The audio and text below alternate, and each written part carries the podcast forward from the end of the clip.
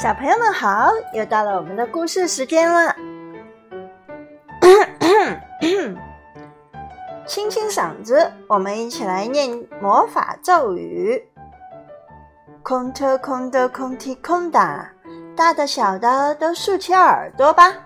空特空的空提空哒，我那神奇口袋打开了。故事马上就要开始了。今天我们一起要来倾听的故事是《不一样的卡梅拉》动漫绘本第五个故事。故事的名字是《我的鸡舍保卫战》。小朋友们猜猜看，鸡舍遇到什么样的困难了？需要展开一场保卫战呢？嗯，接下来的一段话。有可能小朋友可以猜出一丁点儿。下蛋下蛋总是下蛋，生活中肯定有比下蛋更好玩的事情。我家来了不速之客。今天是星期天，皮迪克难得有空休息，他舒舒服服地躺在草垛顶上睡午觉。晒着温暖的太阳，枕着松软的稻草，听着孩子们的玩耍声，皮迪克感觉幸福极了。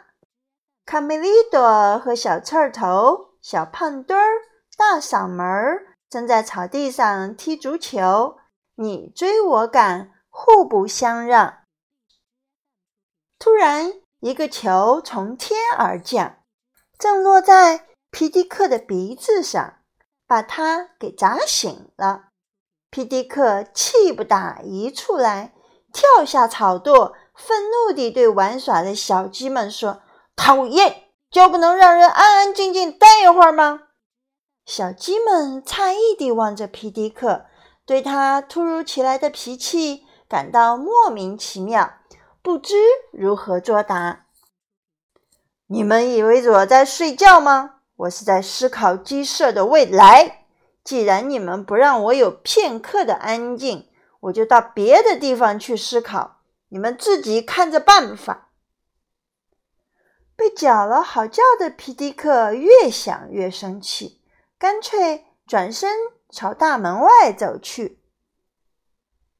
我不干了，你们另找人选吧。我要放松一下，到很远很远的地方。你们试试看，领导一个鸡舍是不是件容易的事儿？哼！再见，祝你们好运，忘恩负义的家伙们！皮迪克边说边气哼哼地走出鸡舍。你吃错药了吗？卢茨佩罗趴在木桶上，奇怪地问。大家都懵了，不明白皮迪克为什么甩手不干了。刚才发生的这一幕，恰好被一头路过的流浪猪看在眼里。他心里暗暗欢喜：太好了，我的机会来了！卡梅拉从没见过皮迪克发这么大脾气，感到事态有些严重，赶紧叫来卡梅利多：“快去追上你爸爸，告诉他，我们不是故意惹他生气的。”还有，一定要说，我们需要他。嗯，卡梅利多答应着跑出去追爸爸。大嗓门、小胖墩儿和小刺头丝毫没有受皮迪克出走的影响，反倒心中一阵窃喜。终于没人管咱们了，正是玩球的好时候。谁第一个抢到球，就赢得所有的虫子。流浪猪看见围墙外有一个球，他立刻猜到这就是引起鸡舍不和谐的原因。嘿嘿嘿嘿！我读到这的时候，艾莎老师就想：这个猪没那么笨嘛，原来是个聪明猪。嗯，故事继续往下读，看看这头猪是不是真的。一直聪明在线呢。我老猪的出头之日来了，他迅速地想出一个混进鸡舍的阴谋。小胖墩儿、大嗓门和小刺头兴奋地准备踢，继续踢球，却发现球不见了。他们在鸡舍周围找了半天，也没有找到。他们想到，没准儿球飞出了围墙。嘿，看那儿！小刺头指着墙外倒在球旁边的一头猪喊道：“你觉得是我们的球把它打昏了吗？”小胖墩儿走到眼前，大声地问：“大嗓门！”流浪猪躺在地上，屏住呼吸，半张着嘴，伸着舌头，就像死了一样。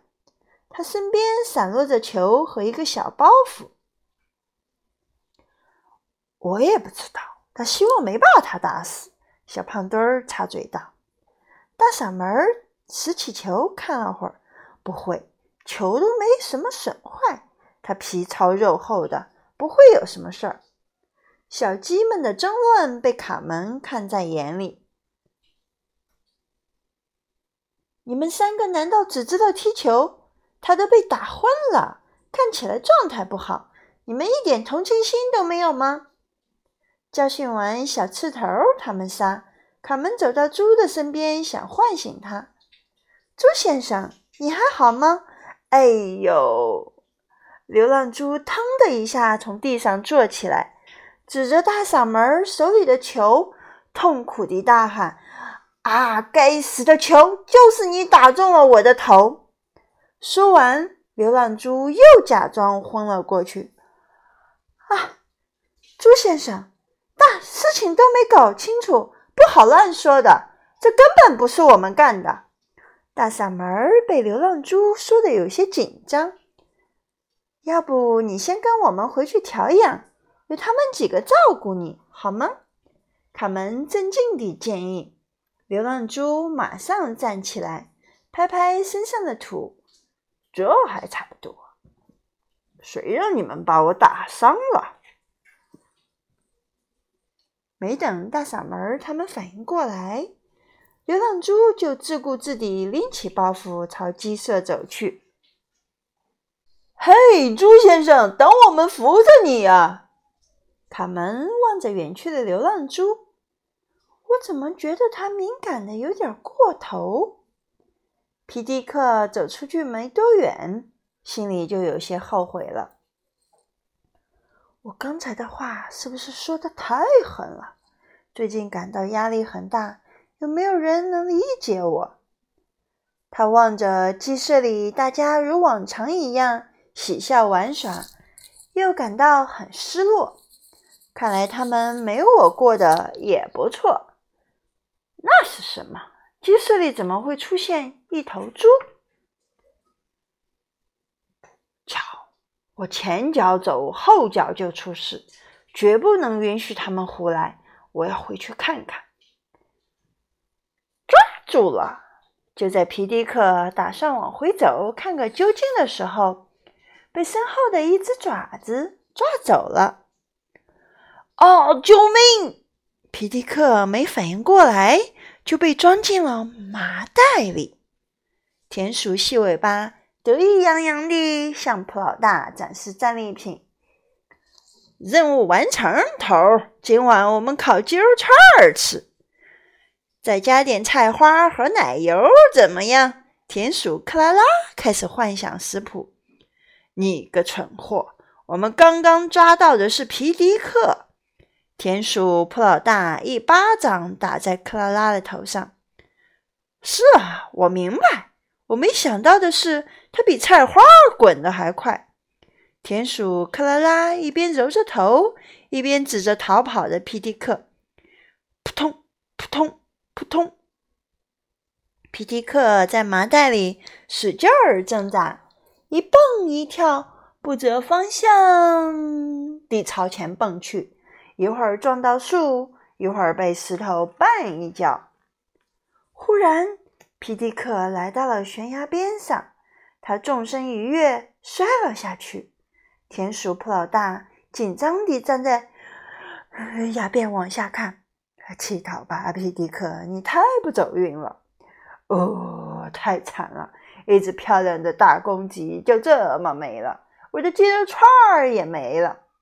田鼠细尾巴尖声尖气地抱怨，为自己的大餐泡汤而难过。哈哈，伙计们，你们要学会逆向思维。普老大兴奋地说：“哎，小朋友们，你们猜一猜，普老大说的逆向思维会是什么呢？”我们继续来听故事。哈，我们的机会来了，走吧！趁现在鸡舍无主，给他们来个偷袭，怎么样？卡梅利多听了妈妈的话，顺着爸爸出走的方向，来到了森林里。爸爸，爸爸，你在哪儿？卡梅利多焦急地四处张望。卡梅拉带着卡门来看望受伤的客人。猪先生，你感觉好些了吗？躺着舒适吗？我们给你挑了一些新鲜的稻草。不用了，请别唠唠叨叨地说话。现在我头疼欲裂，让我单独待会儿。流浪猪皱着眉，极不耐烦地回答。卡梅拉和卡门。只好悻悻地走出鸡舍。你爸爸刚走，家里就出了事儿，这可怎么办？也不知道卡梅利多有没有找到你爸爸。卡梅拉和卡门刚走，流浪猪就马上坐了起来，兴奋地环顾鸡舍。哇，比我预计的还要顺利！这里不光有奢侈的床上用品。还有无限供应的美食，哈哈哈！读到这里，艾莎老师太想笑了。奢侈的床上用品就是稻草，果然猪就是猪。先把门儿给锁上，然后就可以大快朵颐，饱餐一顿了。流浪猪打开了小鸡们的粮仓，狼吞虎咽地吃了起来。可恶，他把门锁上了。还吃了我们所有的粮食。大嗓门从钥匙孔往里张望。咱们把门撞开，轰走这个吃白食的家伙。大嗓门和小胖墩儿一起卯足了劲儿朝门撞去。啊！嘣！大嗓门和小胖墩儿刚一撞到门上，门就开了。由于用力过猛，他们俩摔了一个大马趴。痛得趴在地板上半天没起来。流浪猪随即又把大门儿给锁上了。欢迎朋友们，你们是我的客人。流浪猪熟练地拉开谷仓，靠近一些，尽情地享用稻谷吧。过来，朋友们，不要害怕，你们从未被这样款待过吧？大嗓门儿和小胖墩儿从没见过谷仓能一次放这么多粮食。皮迪克平时总是教导大家节约，吃多少放多少，让小胖墩儿总感觉没吃痛快过一次。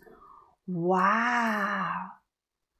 流浪猪从包袱里搜出一顶皇冠，戴在头上。我啊，天下第一号小猪。流浪猪清了一下嗓子，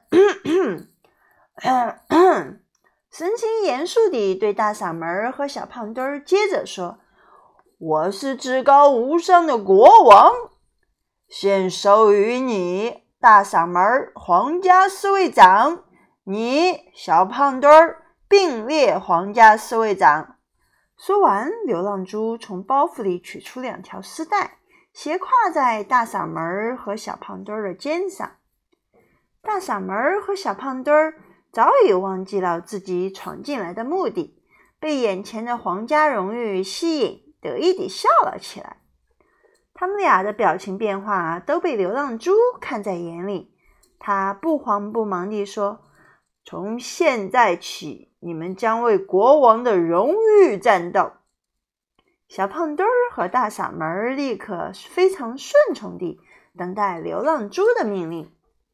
公鸡爷爷在屋外，不知道里面发生了什么事情。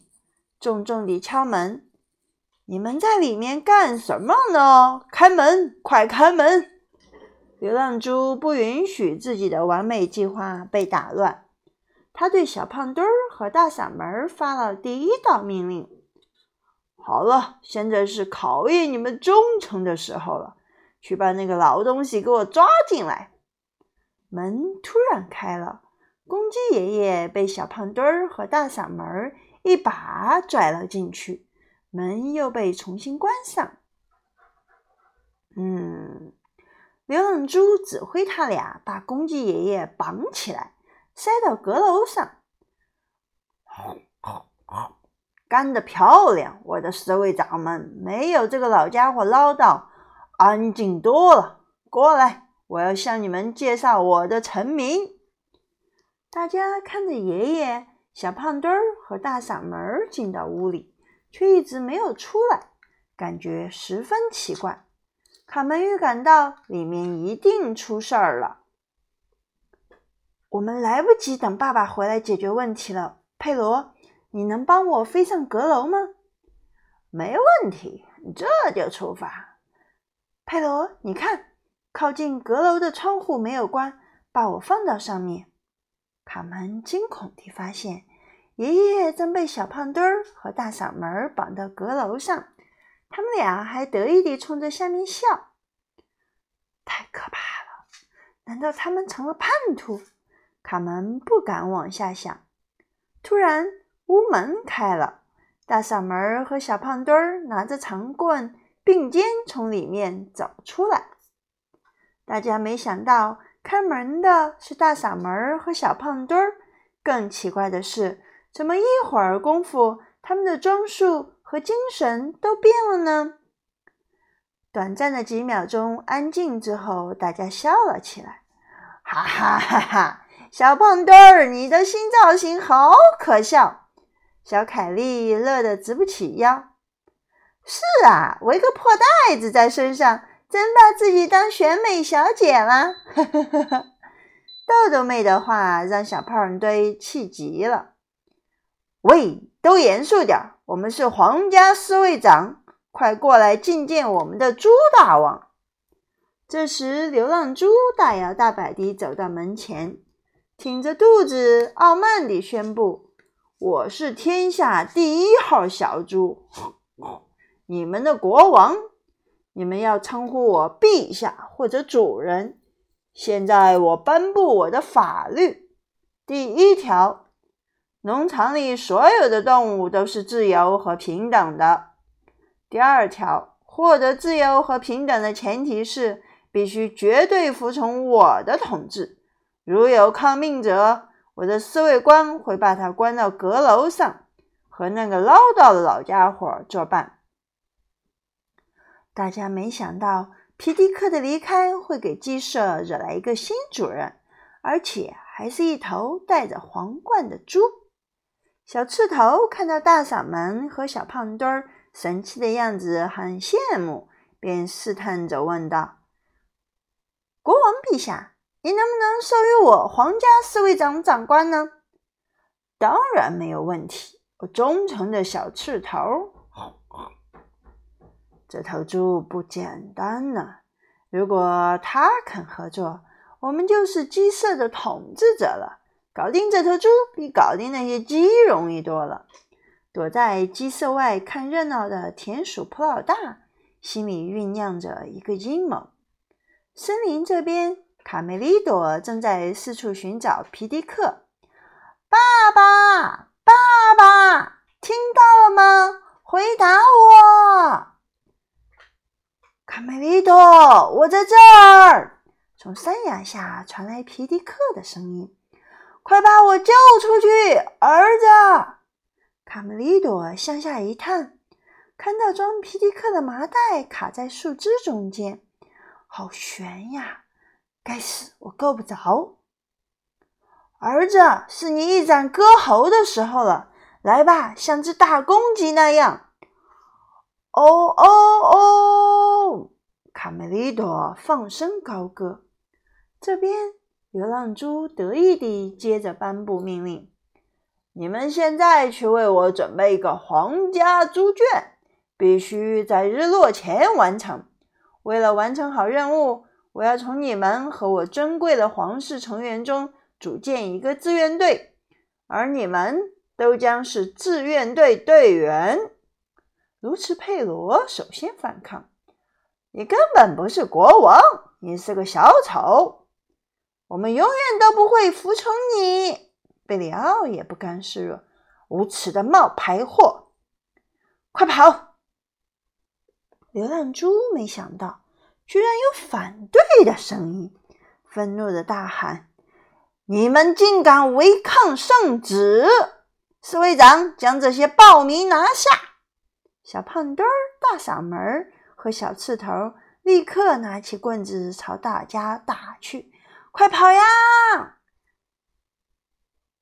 小心点儿，爷爷！卡门从阁楼上救出公鸡爷爷。趁着一片混乱，公鸡爷爷对准流浪猪的屁股狠狠地踹了一脚，流浪猪连滚带爬地跌到了水池里，头上的皇冠早已不见踪影。田鼠普老大看准时机，大喊。我们当国王的时刻到了，冲啊！公鸡爷爷没想到螳螂捕蝉，黄雀在后。眼看着坏蛋田鼠们就要杀过来了，他带着大伙儿往森林里跑去。咱们跟猪的事儿还没完，又来了这帮坏蛋田鼠，真是越来越混乱了。卡门叹气道。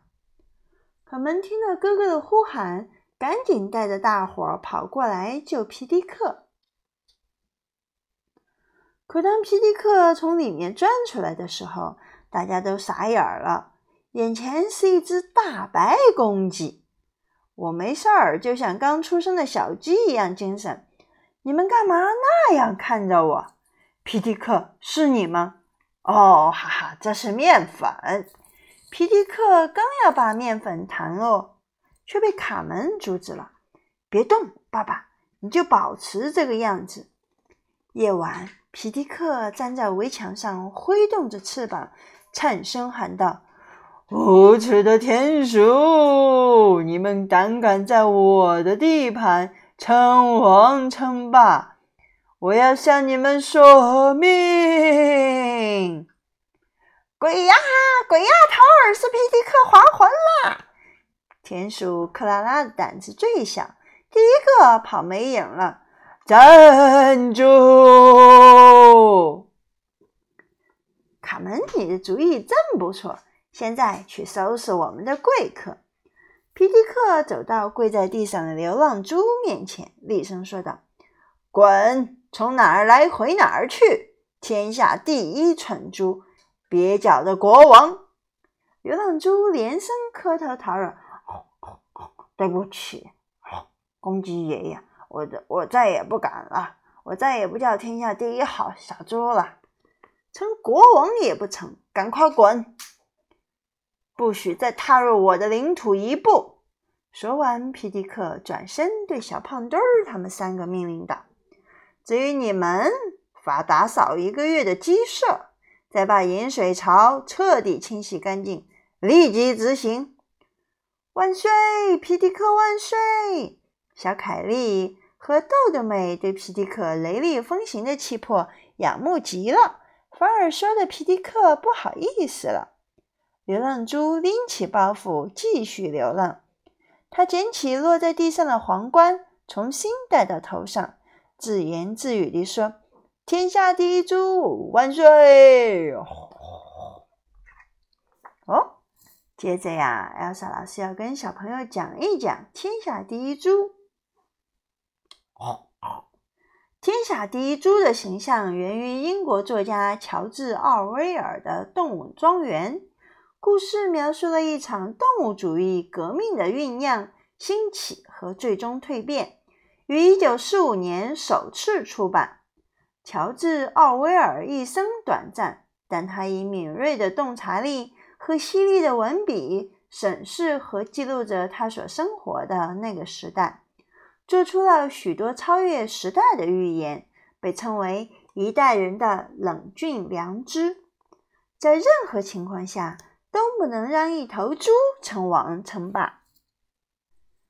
小朋友们，你们今喜欢今天的故事吗？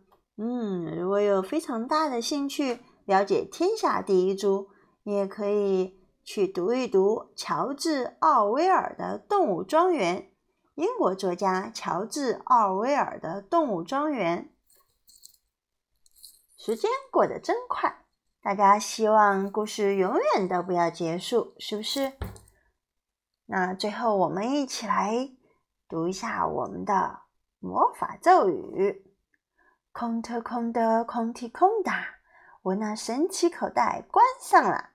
今天就到这儿吧，明天见。最后要跟小朋友预告一下明天的故事。